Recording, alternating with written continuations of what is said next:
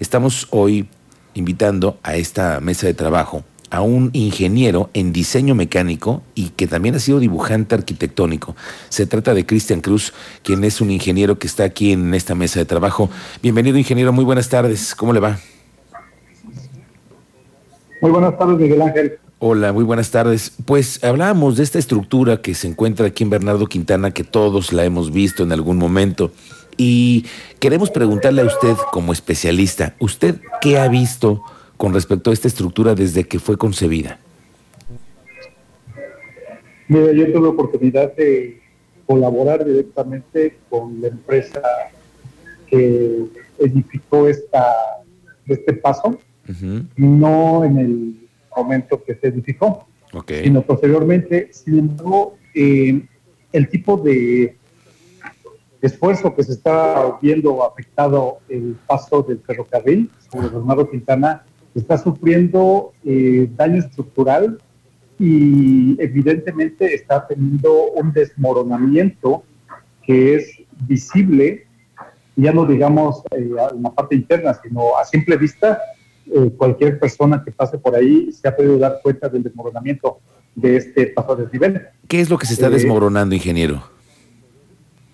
Los soportes, los soportes en donde están descansando las traves a nivel horizontal sobre los pilotes que están eh, soportando, valga la redundancia, este puente de paso a desnivel, eh, de tal suerte que sería demasiado aventurado, pero no, pues sería incluso eh, falta de responsabilidad no apuntar al hecho de que estamos corriendo ante un riesgo latente muy similar al que se presentó en 12 de la Ciudad de México. ¿Por qué usted le, le considera que es riesgo latente?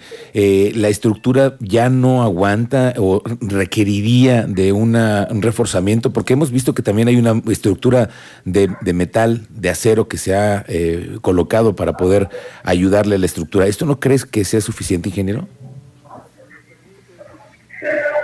Mira, eh, tendría que hacerse un estudio de esfuerzo porque las fuerzas y las vibraciones a las que se está viendo sometido este paso son eh, dinámicas. El paso del ferrocarril eh, es de una, ¿cómo explicártelo? Pues es constante, ¿no? Es, permanente.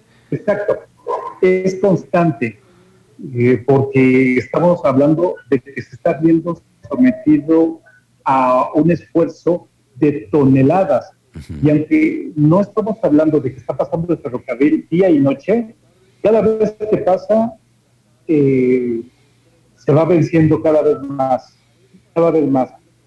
Lo más eh, recomendable sería eh, poder hacer un reforzamiento con una superficie donde descansen estas traves eh, con un área de soporte más ancho, más amplio, porque si se mantiene así o si se le sigue dando tremendo, por decirlo de una forma para que el auditorio pueda entender, eh, no quisiéramos que nos pasara una desgracia como la que pasó en Ciudad de México. Claro, y creo que todos debemos de poner mucha atención a esto. Me eh, dicen en la Cámara Mexicana de la Industria de la Construcción que se están haciendo algunos dictámenes para poder saber cuál es la realidad, pero ¿cuál es el, el en estrido sentido técnico, ¿cuál es el estudio que requiere este eh, lugar, este, este puente, para poder determinar si está bien o está en malas condiciones, ingeniero?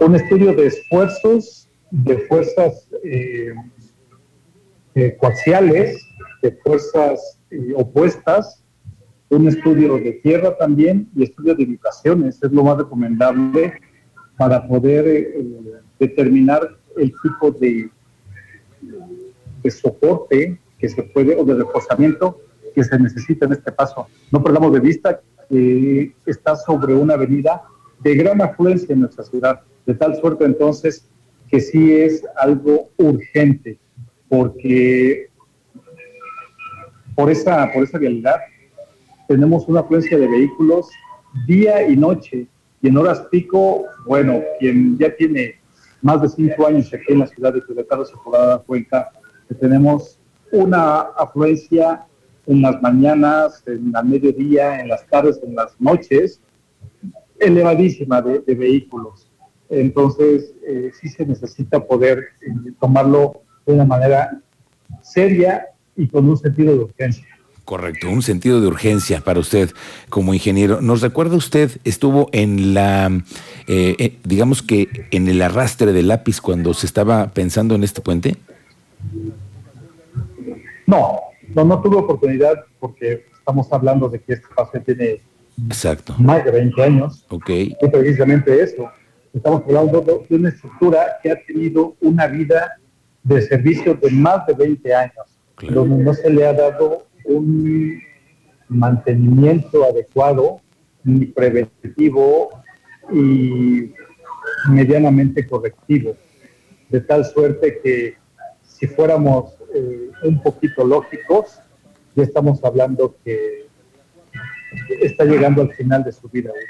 Ok, muy bien ingeniero, pues le agradecemos muchísimo que nos eh, colabore usted con esta proyección que usted nos da con respecto a este puente del que pues hay que tener mucha atención en los peritajes que se están desarrollando para saber cuál es la estructura, pero usted como especialista en diseño mecánico y dibujante arquitectónico, le agradecemos mucho esta eh, aportación con respecto a este puente del que todos hoy hablamos aquí en Querétaro.